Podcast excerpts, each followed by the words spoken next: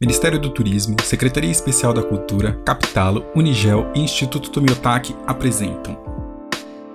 Olá, sejam bem-vindos ao Amplitudes, o podcast de arte, educação e cultura do Instituto Tomiotaki.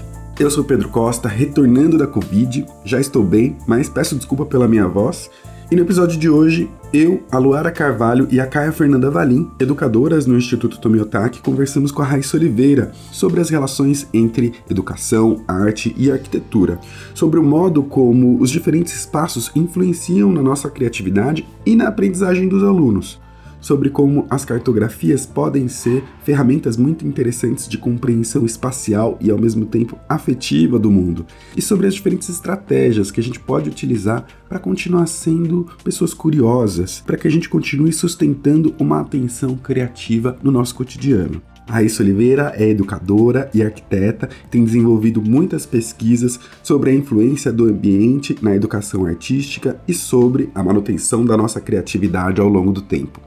A Raíssa também realiza um trabalho de formação de educadores e a partir desse mês de agosto ela vai ministrar o grupo de estudos em arte e educação pelo Instituto Tomiotaki.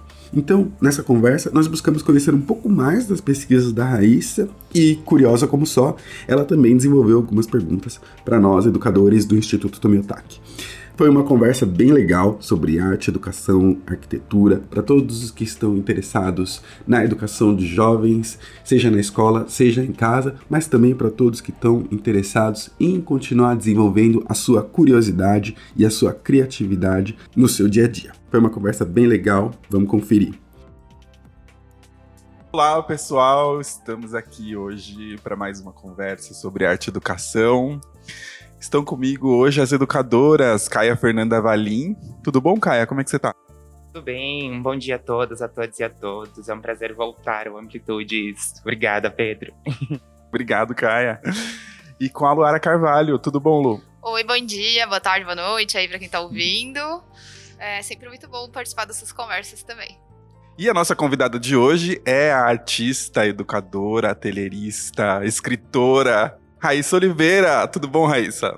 Ei, bom dia, tudo bem? Muito bom estar aqui, gente. Obrigadão pelo convite.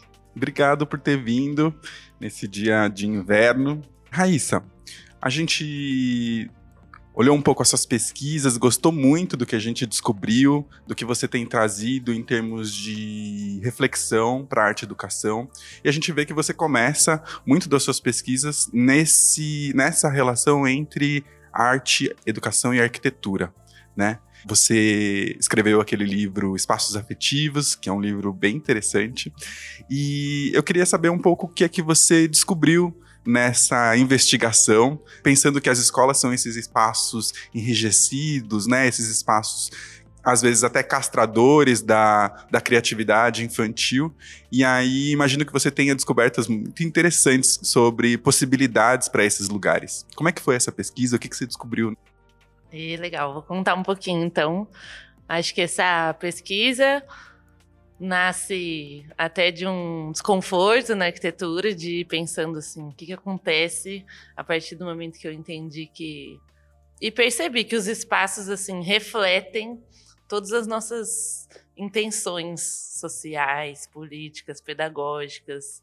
E aí isso me pareceu muito grave quando essa ficha caiu e percebi o que estava acontecendo todo dia na escola, nos lugares que a gente frequenta na cidade. Então, deu essa vontade de ir nas escolas perceber no cotidiano como que isso estava refletindo nos corpos, nas ações, é, porque muitas vezes a gente vai falando já de outras pedagogias, mas também me interessava saber se o espaço estava ajudando, estava atrapalhando, estava somando para isso. E aí, na verdade, acho que a minha primeira entrada na escola, assim, com essa intenção, já me provocou imensamente, que são os meninos que me receberam. Na época, eu estava entrando no Âncora, que é um, um projeto né, em, em Cotia ali, que se tornou uma escola. Antes era um projeto que ainda não tinha esse formato de escola, mas quando eu cheguei já. E o Âncora foi a minha primeira chegada assim para ver esse encontro da arquitetura e da educação principalmente porque dentro da pedagogia, assim, do projeto pedagógico deles, tem essa ideia de que qualquer espaço é, pode ser um espaço de aprendizagem. Então, já era um, um contraste bem interessante com escolas talvez mais tradicionais. E a, os meninos então me recebem para me apresentar a escola e saem andando por todos os barrancos possíveis. E eu, inclusive, assim, pensava se eu estava pronta nesse dia, se eu estava de tênis, se eu conseguiria estar com eles, porque foi muito bonito, assim, ver. Eu não fui em nenhuma sala de aula, por exemplo. Então, com certeza, essa foi a primeira quebra, assim, que eu pensei o que, que é um, uma escola, o que, que é um espaço, como as crianças veem isso. E depois poder, então, continuar e ver eles desenharem cada vez mais são camadas, né, do que, que eles estão vendo. Eles vão revelando, o desenho já fala diretamente, assim, o que está sendo sentido por esse corpo, tanto num, num, em espaços problemáticos, em, em, escolas, por exemplo, desse lugar enrijecido, como você falou, em que, por exemplo, o sinal, né, o sinal sonoro, por exemplo, ele era representado na grande maioria dos desenhos como um elemento central na parte mais alta da folha, e isso foi assustador, assim, né, de perceber. Enfim, e como a, as crianças conseguem representar muito bem é, essa relação corpo-espaço, assim, que, que a arquitetura está convidando ou não elas. Elas se colocam dentro de grades quando é isso que o cotidiano diz para elas, assim como elas se colocam num lugar muito mais solto, num traço mais solto quando elas estão, acho que se sentindo melhor. É, eu, eu fiquei pensando muito nisso, assim, que você é, eu conheço um pouquinho do projeto Âncora e é uma escola democrática, né, digamos assim, dessa pedagogia mais inovadora e tudo mais.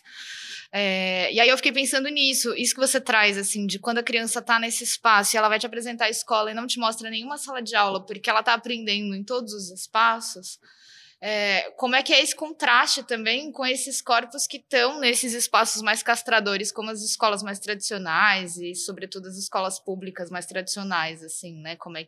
Você falou um pouquinho, mas eu fiquei curiosa, assim, para entender um pouco mais. Sim. Assim.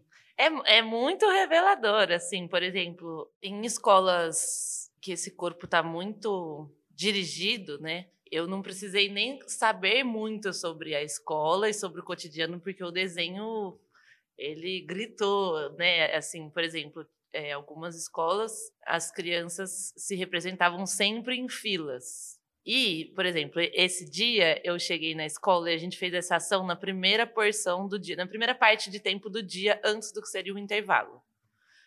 Então, esse desenho apareceu, eu observei, deu o tal do sinal, e aí as filas se formaram. E aí eu pude ver que esse é o funcionamento da escola. Para todos os movimentos mais longos, sala, pátio, pátio, enfim, outro lugar, tudo se dá em fila. Então, já estava ali, né, falando no desenho. E aí você vai esmiuçando, é, você repara num pequeno detalhe. Por exemplo, todas as crianças daquela fila estão com um rabo de cavalo e talvez com uma saia ou vestido. Aí você pensa, olha, talvez. E aí você vai ver na prática a fila se dava por gênero. Enfim, tinha toda essa. Então, só reforça aquilo que a gente já sabe, mas é muito bom poder ver isso se revelar para a gente tão de imediato, porque mostra que as crianças estão entendendo a todo momento né, o que a uhum. gente está comunicando por meio do espaço, tanto na cidade, no, nos, nas casas, em todas as instâncias que a gente convive. E, inclusive, teve uma vez que eu até conto assim no livro que a gente foi fazer uma viagem para uma escola em é perto de Barcelona, não sei dizer exatamente agora, mas é um lugar lá perto, e que tem também um projeto que fala sobre os espaços. Chama El Martinet, essa escola, que tem assim um projeto muito legal, né? Assim, muito interessante e muito pensado no, no espaço primeiro, assim, como esse isso que dispara esse lugar de aprendizagem. Mas aí o que aconteceu? É, é uma escola pública lá e as pessoas que estavam junto, visitando, estavam muito curiosas de entender como que esse projeto se sustentava, com as características muito bonitas, férteis, enfim, que ele tinha, se, assim como aqui no Brasil, as profissionais, enfim, todo mundo, os professores rodam de acordo com concursos, escolhas, né? Então, assim, é difícil você manter um projeto quando tem sempre uma rotatividade. E aí, essa pergunta foi lançada, né? Assim, e aí, como que faz? Aí a, uma das coordenadoras, enfim, lá do projeto responde: não, o espaço fala e as crianças sabem. E eu percebi que é, que é isso mesmo. O espaço fala. É, é muito difícil você puxar, por exemplo, uma estrutura rígida numa sala que convida outra coisa, ou que nem sala é. Né? Assim, aqui, por exemplo, onde a gente está, né? Tem uma mesa central com cadeiras. Vai ser difícil puxar uma coisa que não seja do coletivo. Como que você isola alguém aqui? O espaço já está pedindo outra coisa. Né? Muito legal isso. Acho que tem algumas coisas que dá pra gente já conversar um pouquinho, que é Primeiro, acho que a metodologia, né? Porque eu acho que é uma metodologia que você usou que é muito acessível, né? Acho que todo professor poderia usar em sala de aula para descobrir o que seus alunos pensam sobre as suas escolas, sobre as suas salas, sobre o espaço que eles estão vivendo, né? Que é o desenho, basicamente. Desenha para mim, desenha como é que você sente a escola, desenha a escola que você frequenta todo dia, e ali vão aparecer os elementos que a criança mais dá importância, dá atenção, ou que pesam mais sobre esse corpo. E aí eu fiquei pensando tanto essa questão do desenho, mas também o que é que você descobriu que funciona. Quer dizer, uhum. como, como abrir esses espaços? E você também dá aula em escola pública, né? Imagino que você, como uma professora que tem essa pesquisa, também às vezes enfrenta esses espaços. E aí você, como uma professora que tem essa pesquisa, como é que você adentra esse espaço e tenta lidar com ele, às vezes romper com ele? Então, na escola pública, como professora, eu não estou mais, mas eu estou como formadora e estou também como professora daí agora na escola particular, mas estou nesses dois universos, assim, né? Eu acho muito difícil é, esse lugar do assim que se aproxima de uma resposta, né? Eu acho que o que eu mais aprendi é, como que a gente pode estar sempre conscientes do que, que o espaço está fazendo. Sempre. E fazendo perguntas para ele, assim. Acho que é isso que eu tenho desejado e trocado ao máximo nos lugares que eu vou, assim. Que a gente possa o tempo não se acostumar, né? Bem assim, olhar para isso. E, por exemplo, desde coisas miúdas, é, na escola que eu tô, tem uma escolha que foi feita das mochilas estarem nos corredores. A gente está na educação infantil, né? Então, tá consciente dessa escolha. O que, que isso está trazendo para a gente? Pontos positivos e negativos, né? A gente ganhou espaço dentro da sala, as crianças não são atravessadas por esses elementos que, de alguma forma, é uma poluição visual, que deixa esse espaço com uma carga mais é, pesada esteticamente. Então, a gente ganhou com isso. É, ganhou com a autonomia das crianças que estão sempre ali acessando seus materiais, aprendendo um com o outro, como que eu guardo meu casaco, como que eu pego né, minha garrafinha d'água, enfim. É, o que, que a gente perdeu? A gente perdeu o corredor como pele da escola que comunica o que, que as crianças estão fazendo no dia a dia. E aí a gente tem que olhar para isso e fazer, e fazer uma escolha consciente. O que está valendo mais? É, perdemos uma escala importante, que é ter na altura do olhar da criança, nos corredores, as suas próprias produções e que atravessa o lugar do comum, porque o corredor é o comum. Então não é só na minha sala eu vejo que eu meus amigos estamos atravessando como pesquisas, mas e as outras crianças e tal. E aí é isso, não tem resposta certa, né? Ah, tira a mochila? Não, não acho que nessa escola, né? Eu acho que está funcionando de uma maneira legal. Então acho que é mais sobre esse essa consciência e sobre nunca se acostumar, talvez seja mesmo isso, né? Da gente estar tá sempre fazendo provocações. É, hoje em dia tem falado muito do ateliê como centro, assim, como, ou, na verdade, esse ateliê como um estado em toda a escola, mas tem uma ideia de centralidade, talvez, na educação infantil. Mas também, eu tenho vivido escolas que o que tem de potência ali é, é um, um, parque que é quase um grande terreiro, que é uma coisa maravilhosa, um grande quintal né, dessas infâncias brasileiras. Então, é para isso que a gente vai olhar se tem isso. E se não tem, você entende que é complexo, né? Falar assim, eu adoraria colocar que é essencial, como teve uma coisa que eu, isso de fato eu fiz, no, assim, no livro eu pensei muito, e decidi falar, acho que foi a única coisa que eu decidi como resposta, que, é, que a gente tem que ter árvores nas escolas. De fato, isso Nossa, eu defendo. Eu ia, eu ia entrar nessa pergunta, assim, é, se existe essa diferenciação nas experiências das escolas que têm mais área verde e das escolas que não têm no desenvolvimento das crianças. Porque é algo que é isso, né? Quando a gente cresce com o contato, a gente se acostuma com esse contato. Mas esse costume é bom, se acostumar com a natureza ao redor. Mas se a gente cresce, a gente também se acostuma. E essa é a parte negativa dessa cidade que só cresce em pedras e diminui nossos verdes. Sim. Queria que você falasse um pouquinho sobre isso, como que é essa diferença adotada. Sim. É, é um, é um ponto assim central, né? É, a gente falar sobre isso, falar sobre espaço na educação é defender, acho que o espaço de natureza, porque é o espaço vivo, é o espaço onde as coisas se transformam o tempo todo, aonde é, a gente vai ver a chuva e o que, que isso acontece quando chove, quando não chove, quando faz sol, quando tem uma vida crescendo, quando aparece um inseto, seja o que for, né? Assim, mesmo que seja quando está crescendo limo na parede que ficou úmida, tudo bem, isso é a vida acontecendo, né? Então, que não sejam esses espaços estéreis.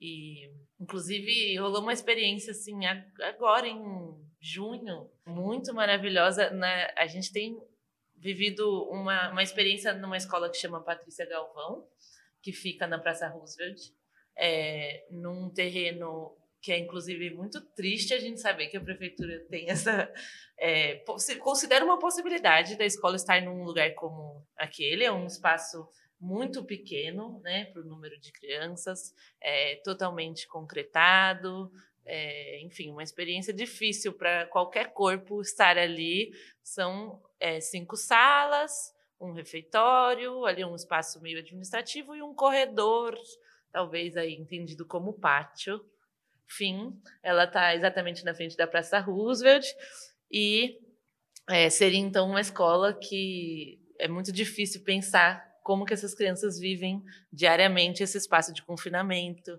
que às vezes é uma repetição, até porque tem crianças ali nesse espaço central que vivem em ocupações ou apartamentos muito pequenos, né? A realidade do centro.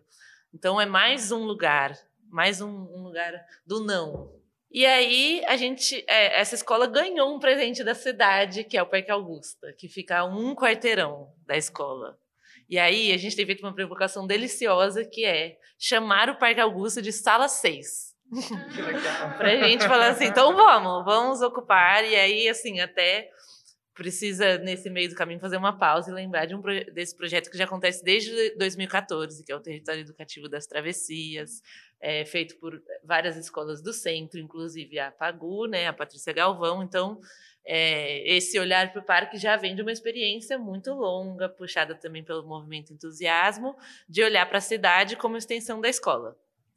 Mas, na prática, tem todas as suas dificuldades, né? Ainda mais depois de um isolamento. Uhum. Mas, enfim, tentando chegar na, na, pergunta também dessa relação direta com a árvore, eu estou contando tudo isso porque a gente resolveu fazer uma saída com as crianças para o parque e ter um micro disparador que a gente estava na sala e começamos a falar sobre as árvores. E um, um livro, assim, que mostrava as árvores de diferentes folhas, era a turma de 4, 5 anos, e a gente fez uma conversa pequena, pegou rolinhos de papel higiênico, então também super acessível, mas já colocou num lugar, né, de isso aqui é um disparador para o olhar, a gente precisa estar tá muito atento, onde está essa tal árvore que a gente está falando.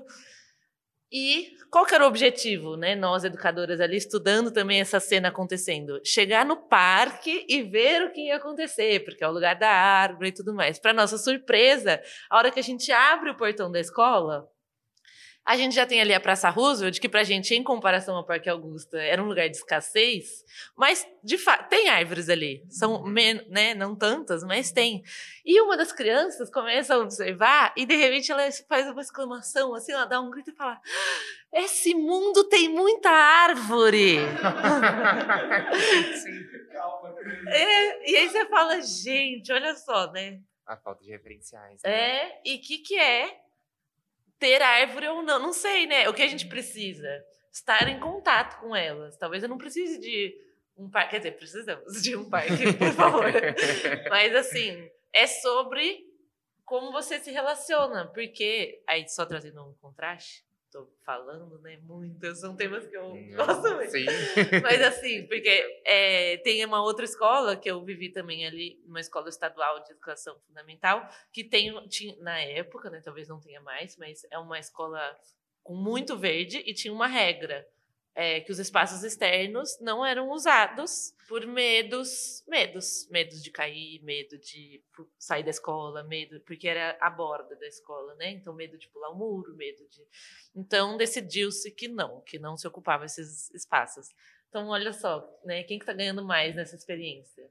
O menino da Praça Roosevelt que está sendo convidado a olhar para as árvores diariamente, mesmo que sejam três árvores, ou a criança que vive num dos bairros mais arborizados, que é o Butantã, é, e que tem praticamente um parque dentro da escola, mas que não pode usar. Fica a reflexão. e aí eu queria puxar por um outro assunto, também trabalhando essa questão do espaço, mas especificando um pouco, que é a questão da cartografia. Porque eu acho que você usa a cartografia como ferramenta educacional e artística muito intensamente. E é uma ferramenta muito inovadora, digamos assim. Pode ser que agora ela já esteja um pouco mais conhecida, mas há alguns anos atrás não se falava muito de cartografia na educação e de repente eu comecei a ouvir, ouvir, ouvir, a coisa começou a aparecer e acho que você é uma das pessoas que tem utilizado bastante dessa ferramenta, né? Como que você usa, pensa, o que é que surge nessas cartografias? Como é que é essa ferramenta para você? É, é um assunto muito interessante porque eu acho que é uma palavra que realmente foi ocupando vários lugares, né?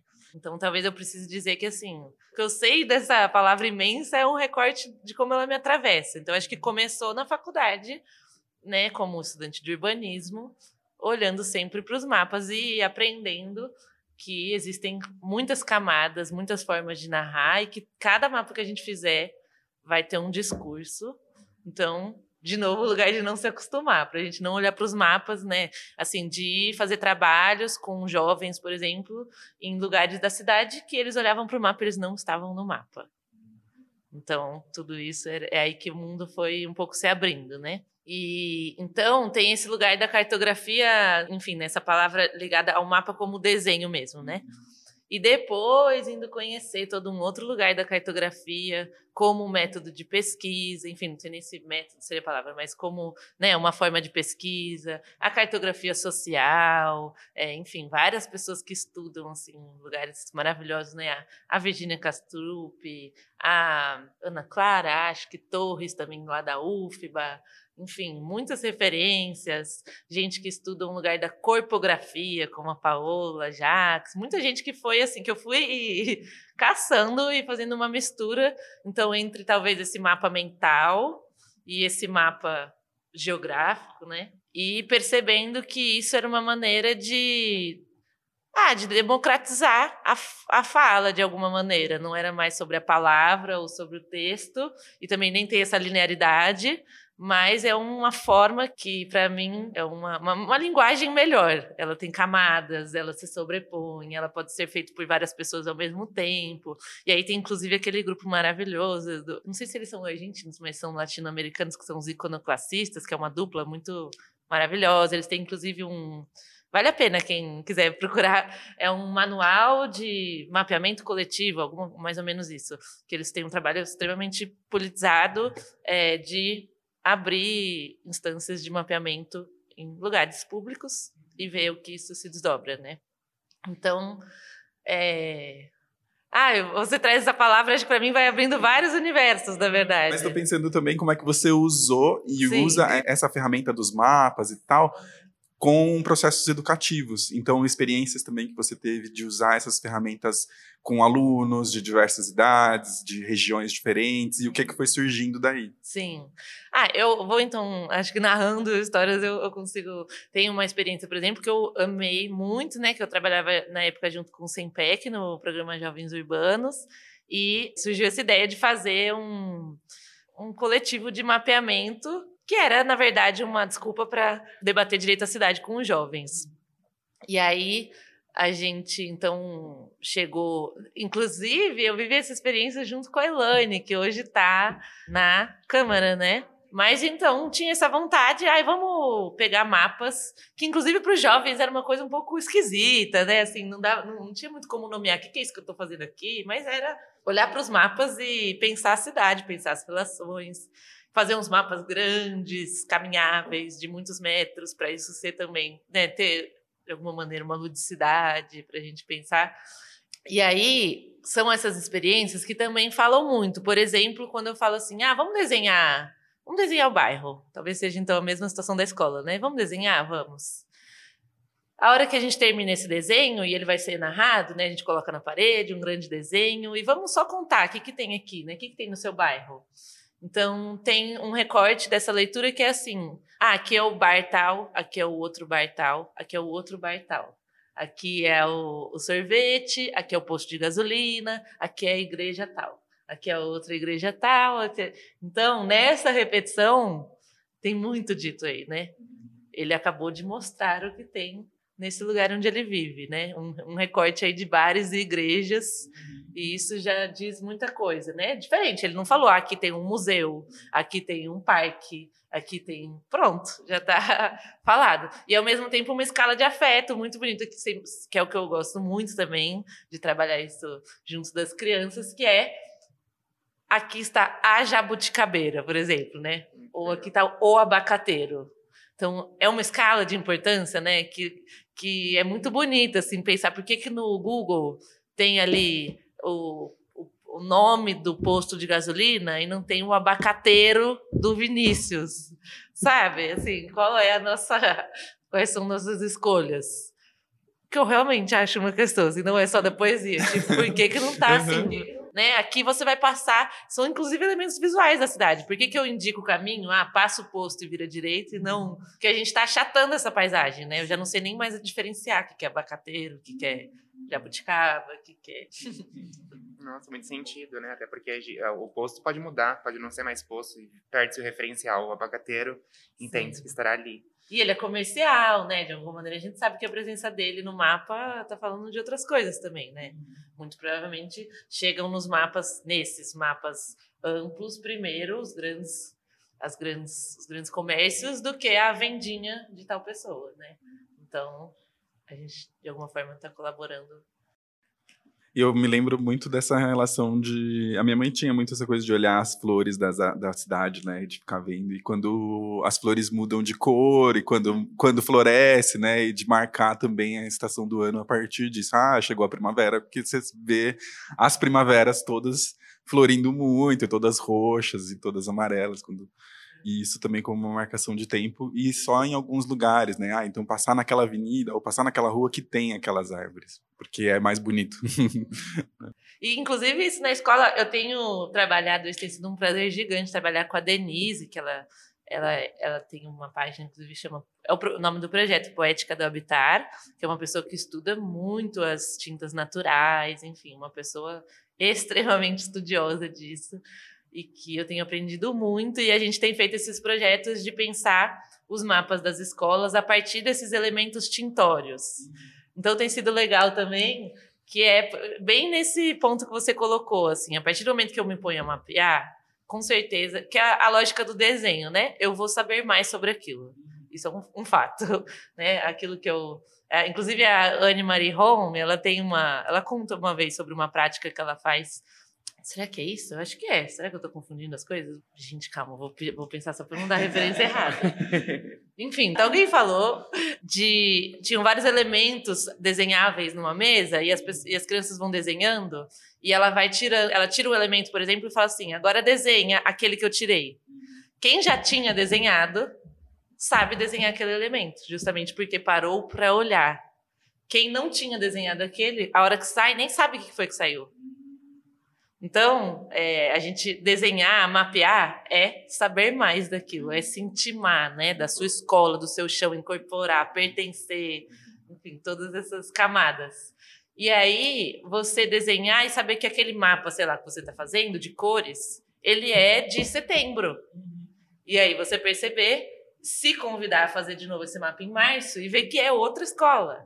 E fazer esse mapa em julho e é outra de novo. Então, isso é um aprendizado gigante, assim, pra gente, assim, você prestar atenção nos espaços que você vive para isso ser convite, né, daquela conversa de, da natureza, assim, ah, é, agora estão os IPs, deixa eu trazer isso para nossa vivência, vamos produzir amarelos, porque só tem agora para a gente fazer isso. Ah, incrível. Muito bom, muito bom. Acho que com isso a gente vai para o nosso segundo bloco. A gente vai mudar um pouquinho, mas vai continuar falando de espaço também, vai continuar falando de arte.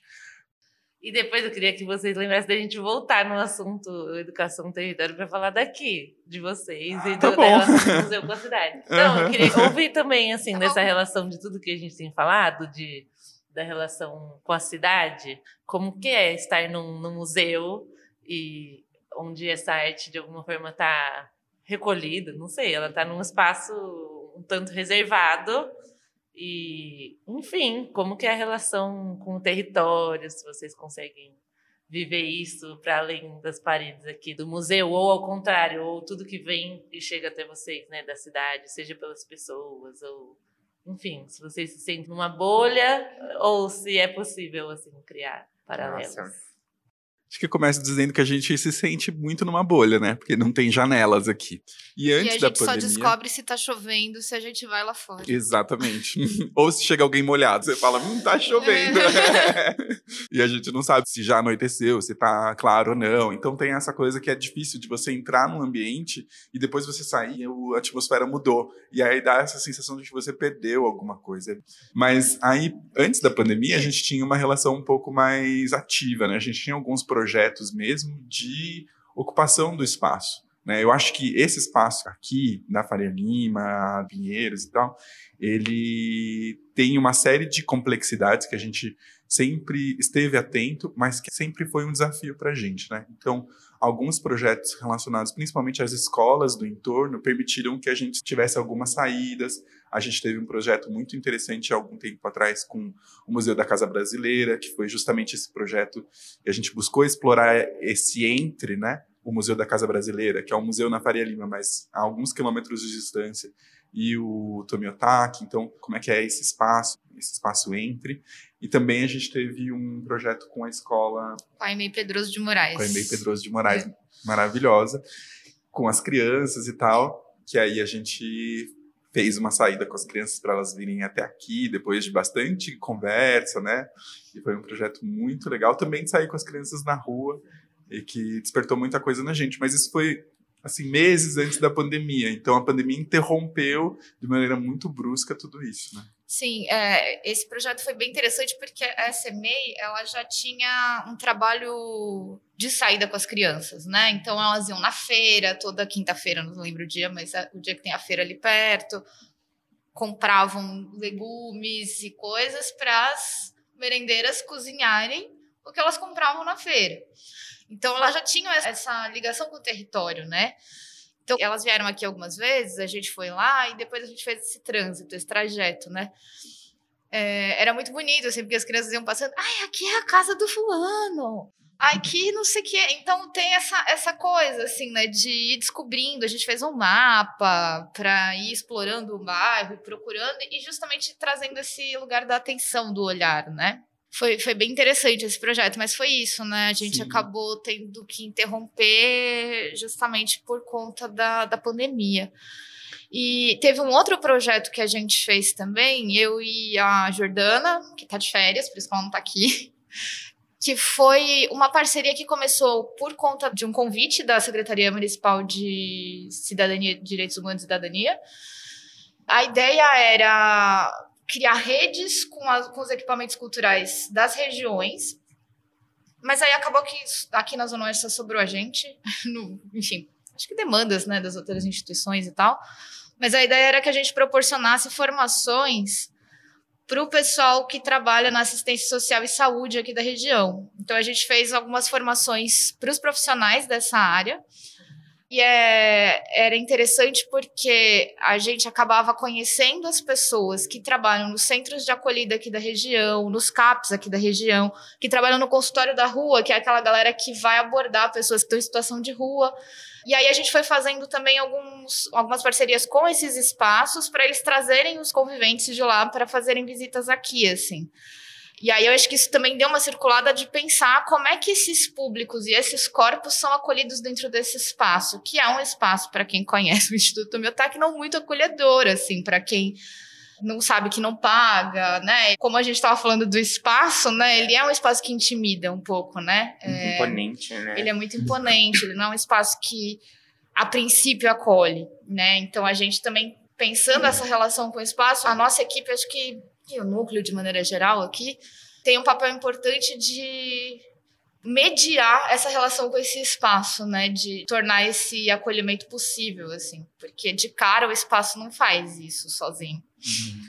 É, numa experiência como baby educadora do, do instituto, faz três meses que eu tô aqui e ainda me situando também em muitas questões, mas é isso. Eu acho que em primeiro momento a gente enfrenta justamente esse esbarramento que é de empoderar as pessoas de que esses espaços são nossos e para nós, mais do que tudo. É um grande desafio por falta de referenciais, e aí referenciais tantos, desde corpas múltiplas também, a saberes múltiplos, enfim, a acessibilidade de uma maneira é, mais orgânica mesmo, sabe? Não tão numa métrica institucional. E, enfim, são alguns recortes que fazem com que a gente tem essa dificuldade. E é um prazer receber as crianças, mas às vezes é isso. A gente tem essa visita que, se por muita sorte, acontece uma vez por ano para essas crianças dentro da escola. E aí a gente esbarra nesse lugar que a gente estava refletindo sobre, que é o da continuidade. Mas como é que esses programas continuam? Porque é importante que eles existam, mas só existir a gente vê que é isso. Depois volta para zero e volta para zero e volta para zero. E às vezes é onde a gente vai perdendo força. Então, como que a gente consegue manter essa continuidade, consegue acolher sempre e fazer esse pertencimento, assim, ser orgânico também. Ai, vamos para lá, vamos lá para estudar, vamos nos encontrar lá e depois a gente já vai para o rolê, vamos, sabe? É, aqui também, como às vezes ponto como intermédio, como ponto de encontro. Acho que às vezes também é uma métrica sensível, às vezes até dentro do, do social, que nem só do estudo, que possa ser possível. Enfim, são os desafios que a gente vem enfrentando, que a gente está em constante debate sobre. Um museu praça, né? Eu acho que é, e, é, e é legal, porque no fim a gente está falando vem, de novo como a arquitetura acaba também interferindo, né? Assim, talvez esse lugar de uma imponência de fato traz essas dificuldades. Uma vez eu escutei um relato de uma professora que levou a sua turma no teatro municipal e aí chegando na grande escadaria com um tapete no meio, as crianças foram todas pela beiradinha para não pisar no tapete.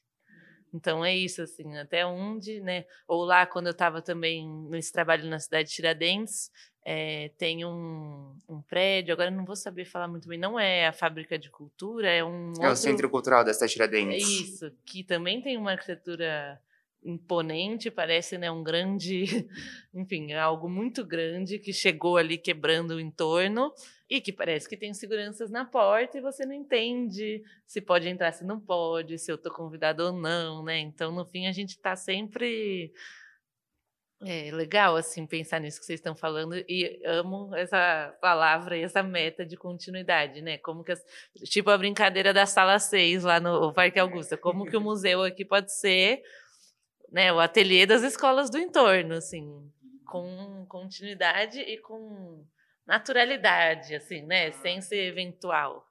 Acho que é uma. Mas agora eu queria puxar uma outra experiência que você teve e que aparece também nas suas pesquisas, Raíssa, que acho que parte um pouco do que aconteceu na pandemia, né? Todo mundo ficou isolado aí dentro da sua casa e você, pelo que eu soube, fez um grupo de estudos com algumas colegas educadoras sobre arte cotidiano, né? Queria que você contasse um pouco para a gente como é que foi essa experiência de trazer essa reflexão e essa atenção para a arte no cotidiano, e daí a gente desenvolve um pouco mais. Então, no ano de 2020, a gente começou uma experiência na Casa Diálogos, que é um lugar no Tatuapé, a convite da Thelma e da Fabi, que trabalham lá, tem esse projeto maravilhoso, e convidaram, então, é, a Raíssa Sintra, minha xará, e eu, para a gente pensar um espaço de grupo de estudos, de ateliê com educadores. Começamos então lá no início do ano com professores da rede pública e particular, uma mescla bem maravilhosa. É, e existe muito, tanto no nosso trabalho, meu, da Ra, enfim, de todo mundo que tem trabalhado ateliê na educação infantil ultimamente, uma conexão muito forte com o pensar os espaços, os contextos de investigação. Então, estar numa casa falava muito, né, sobre o que a gente desejava para esse grupo de estudo. A gente imaginava muito é, todo mundo chegando aí à noite, depois dos seus trabalhos, a gente estudando, pensando os textos e colocando a mão na massa para pensar, para testar, fazer, fazer de novo. E aí vem o isolamento. Todo mundo nas suas casas, a gente começa a fazer o teste, assim como todo mundo. Vamos ver então como é que é isso de videochamada e vamos ver se é possível continuar. A gente de fato não sabia se, se daria. E, de, e aí a gente percebe um caminho super fértil, assim, de entender que se a gente estava falando, antes de tudo mesmo, sobre acessar um estado de pesquisa, de interesse, de arte, de criação, de investigação, deveria ser possível cada um na sua casa, até porque os espaços eles sumiram de alguma maneira, mas o corpo ainda estava lá. Todo mundo estava ainda. E aí, não só era possível, como era essencial você parar de ser só aquela cabecinha da, da câmera, da, da tela, e você lembrar a cada encontro que a gente fizesse que você está ali incorporado e que, que você é, se propõe como experiência, né? E aí um outro desafio, o que, que eu vou propor não é para o outro, é para mim aqui na, em casa, então foram nascendo essas, de novo, muito relacionadas mapas, as, essas cartografias, mas essas caminhadas pelo espaço, como que é a experiência de cada um, esses disparadores do olhar. É, então, perceber que a gente vai também, consegue colocando alguns eixos coletivos, então seja olhar para as sombras, seja olhar é, para as miudezas, seja, né, colocar algo que dispara e cada um segue na sua pesquisa e trouxe para a gente uma questão essencial que hoje eu levo muito assim comigo, que é de cada um conseguir desenvolver uma pesquisa a partir dos seus interesses. Então a gente está como grupo estudando juntos, num tema comum, mas para você te move muito a fotografia, te move muito a escrita, te move muito, enfim, tal artista específico, é, olhar para a janela todos os dias. Cada um tem uma movência, então considerar isso sempre como motor interno ali que vai fazer esse educador estar tá sempre conectado com a arte de alguma maneira. Então acho que esse foi o grande aprendizado assim do grupo. Eu fiquei com vontade de falar um pouco da nossa experiência na pandemia, uhum. porque acho que tem muito a ver. Uhum. A gente desenvolveu. Bom, antes da pandemia, a gente estava com uma parceria com um museu lá da Noruega. Olha que loucura, menina. O Astro Furley, né?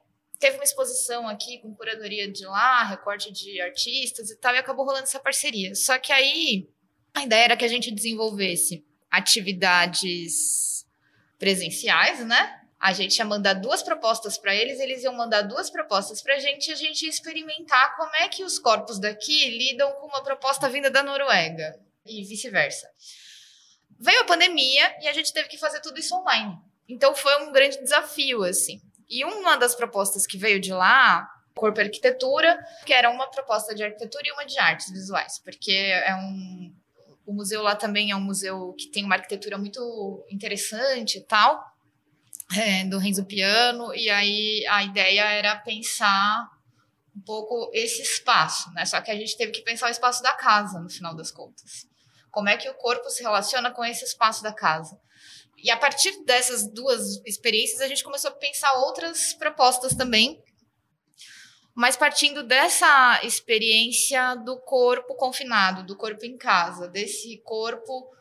Como é que a gente convidava as pessoas a revisitar esse espaço que elas estão ali todo dia, que já não era só um espaço de descanso, né? Ele era um espaço de trabalho, de descanso, de lazer, de absolutamente tudo, assim.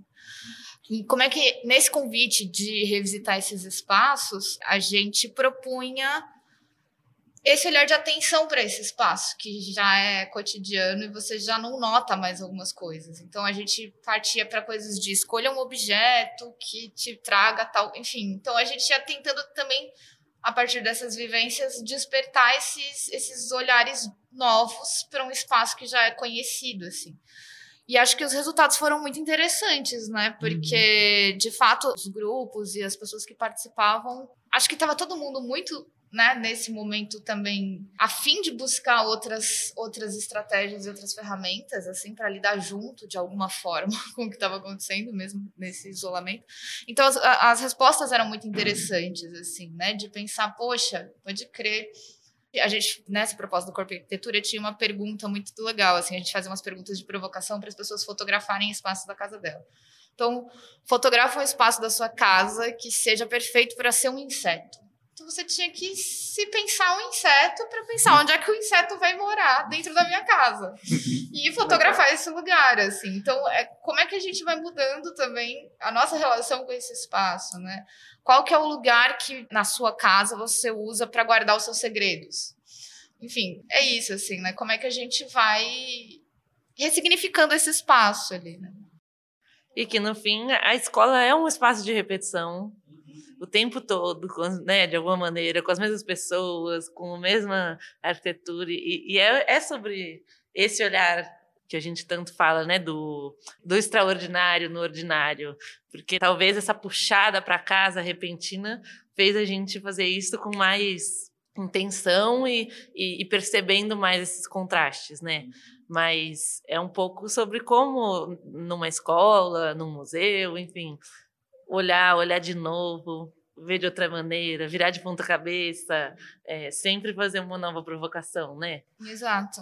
E aí foi muito interessante, assim, porque essa proposta veio do pessoal lá da Noruega, uhum. que era um jeito de olhar para o espaço arquitetônico do uhum. museu. Uhum. E aí, de repente, esse espaço virou a casa. Então é, é isso, assim. Acho que dá para a gente pensar essas propostas em, em outros contextos também, assim. Né? Mas isso traz para essa outra conversa que a gente ficou interessado em trazer para você também. Que é assim, ouvindo um pouco sobre essa pesquisa que vocês fizeram do, da arte cotidiana, etc., a gente viu que tem ali uma, uma pesquisa, uma reflexão sobre como sustentar a atenção artística, a atenção pro ateliê no cotidiano. E acho que isso tem a ver com o que a gente está falando agora, né? Porque como você despertar esse corpo, esse olhar, essa atenção mas uma coisa é despertar e, e utilizar essa atenção num momento específico. Outra coisa é sustentar isso ao longo do tempo. E eu imagino que nesse grupo de estudos vocês passaram um pouco por isso, né? Essa ideia de sustentação dessa atenção, que não é fácil. O que vocês descobriram nesse processo? Assim?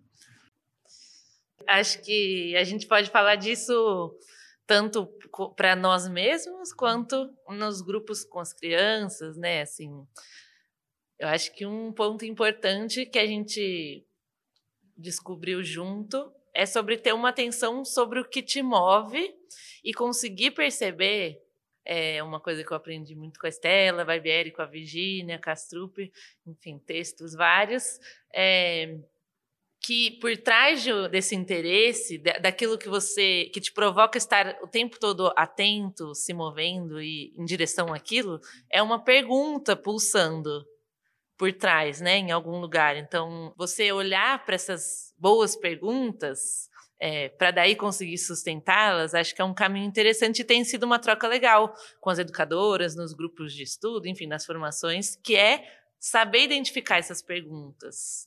Porque, por exemplo, imaginando no contexto com as crianças, a gente pode ter, enfim, crianças que estão observando uma borboleta que apareceu na escola.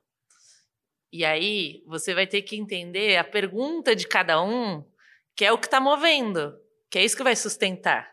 Então, assim, por que, que ela está tão interessada na borboleta? Porque aquele laranja é muito incrível. A outra criança é pelo movimento dessa borboleta. A outra é porque é muito miudinho, ela gosta dessas. Ou o elemento colecionável, né? Então, é, ou as crianças estão gostando muito de estar explorando argila, mas uma está interessada em construir, em fazer qual que é a torre mais alta, né?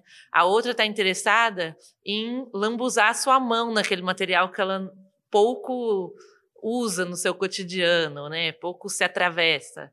A outra está interessada em saber como que ela consegue um forma, é, reproduzir algo figurativo, enfim, e, eu, e aí é o que a gente tem debatido muito nesse encontro da arte e educação na na educação infantil, que é você conseguir preparar esses contextos de investigação justamente para sair de cena, para você ter esse tempo generoso para estar tá observando e perceber no gesto que tem uma pergunta por trás, assim.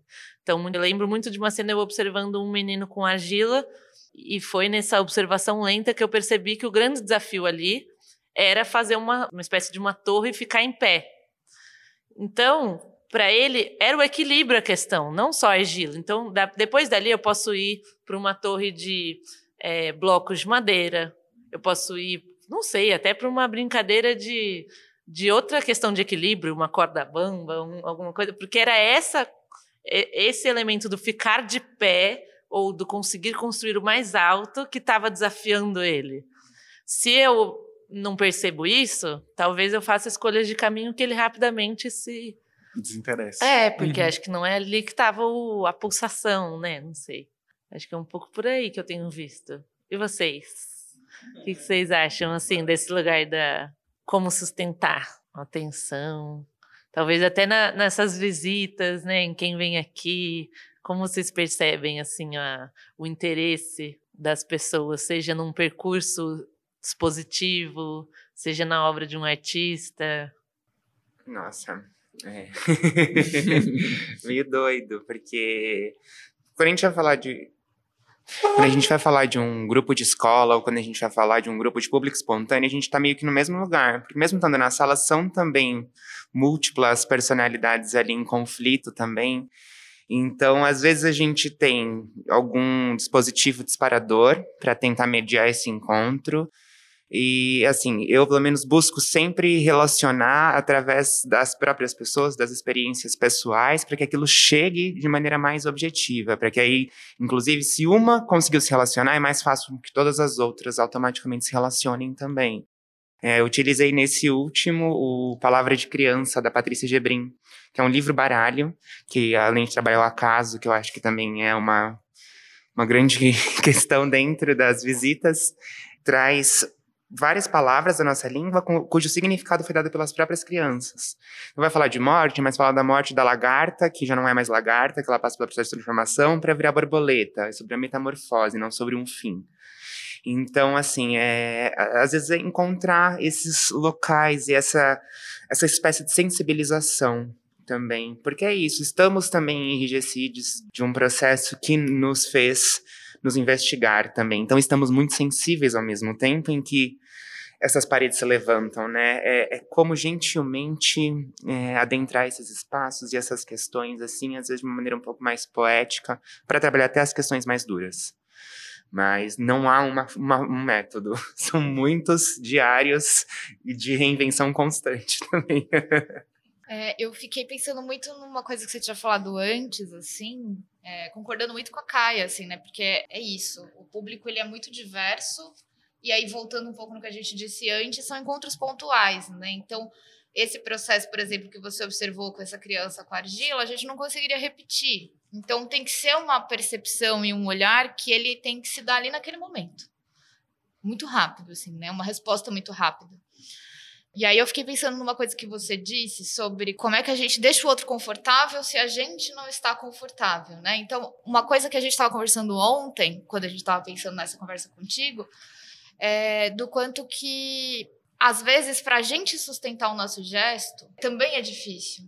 Então, eu fico pensando nisso assim, se eu não, se eu tenho uma dificuldade de sustentar o gesto em mim, como é que eu vou exercitar isso com o outro, né? É um desafio, assim, nesse, nesse sentido, assim. Eu tava até falando para eles ontem que, pensando assim, eu não sou artista, né? Eu não me considero artista, mas tem aí alguns gestos poéticos na vida que vão acontecendo, assim, né?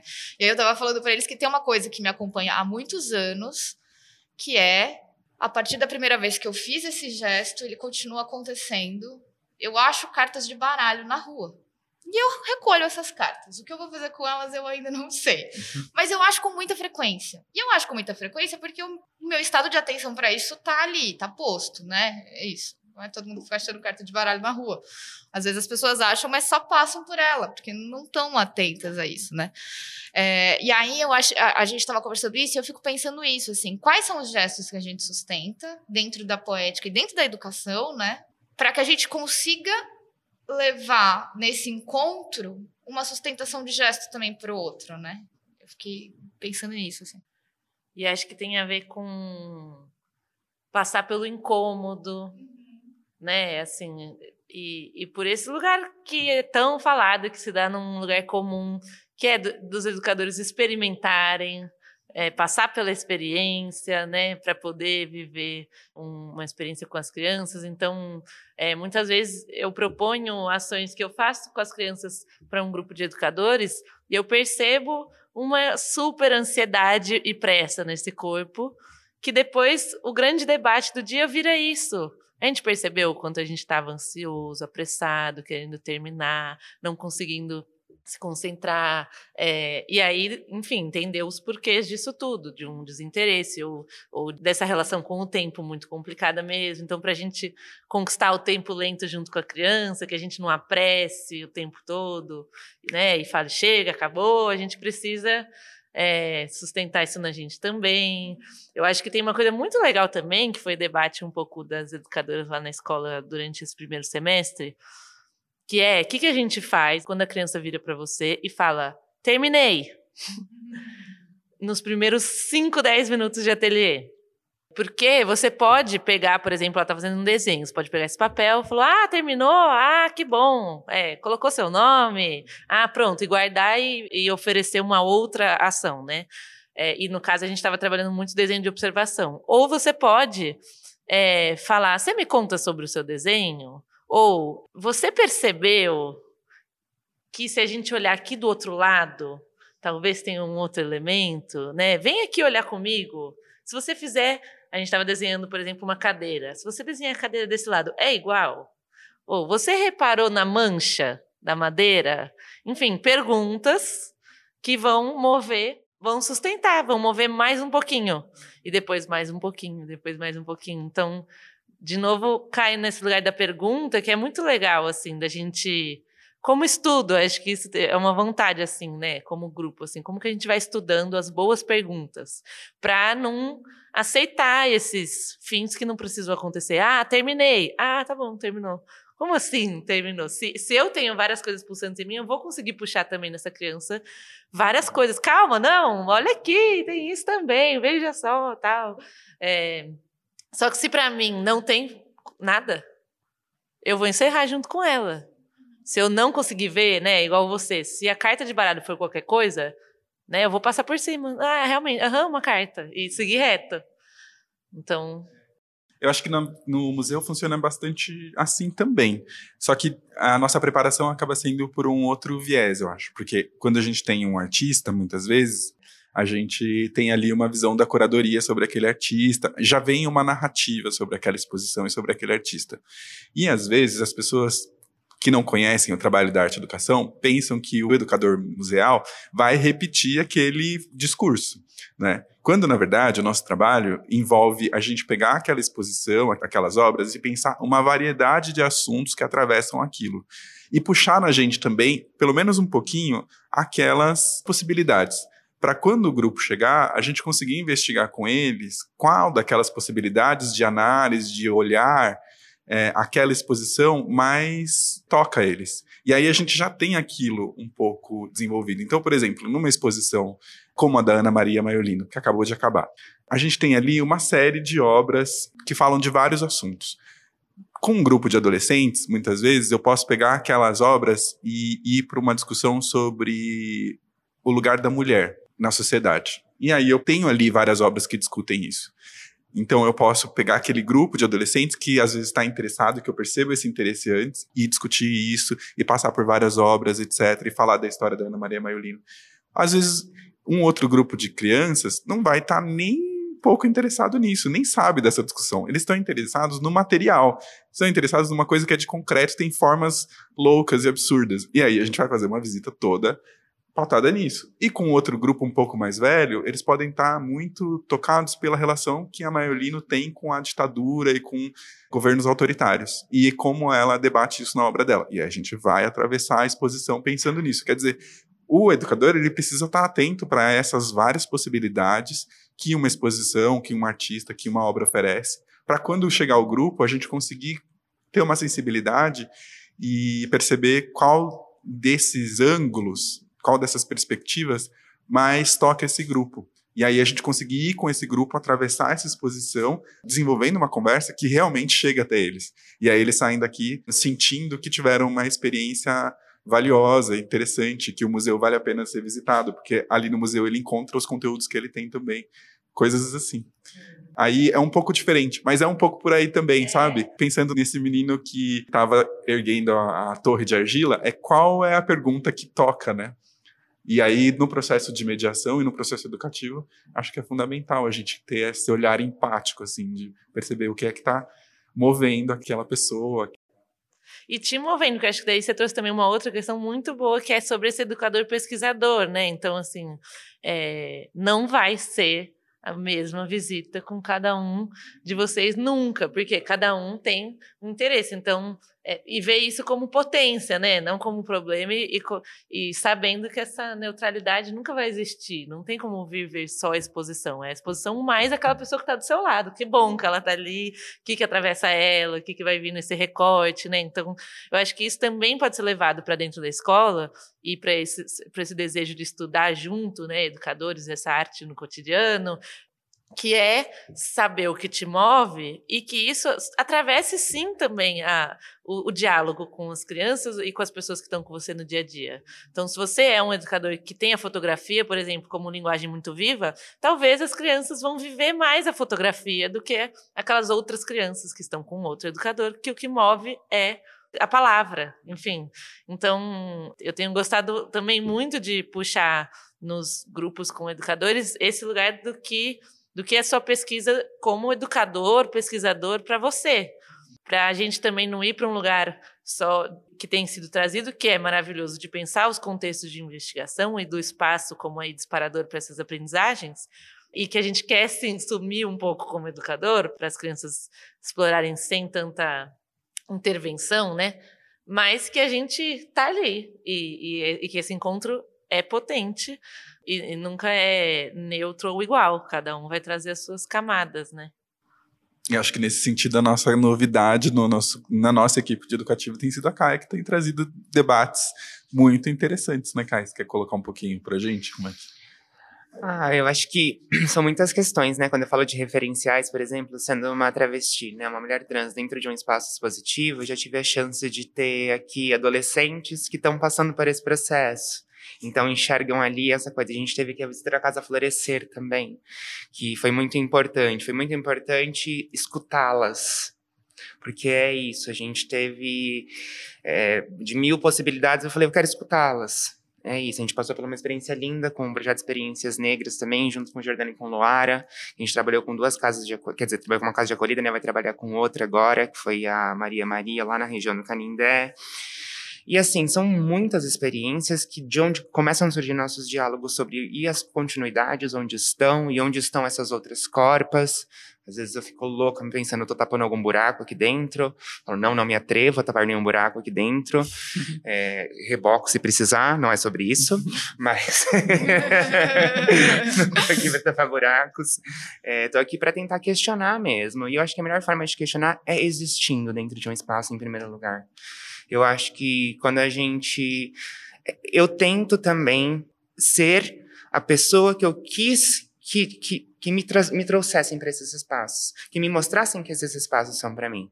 Essas experiências também não aconteciam. A biblioteca foi meu primeiro esbarramento.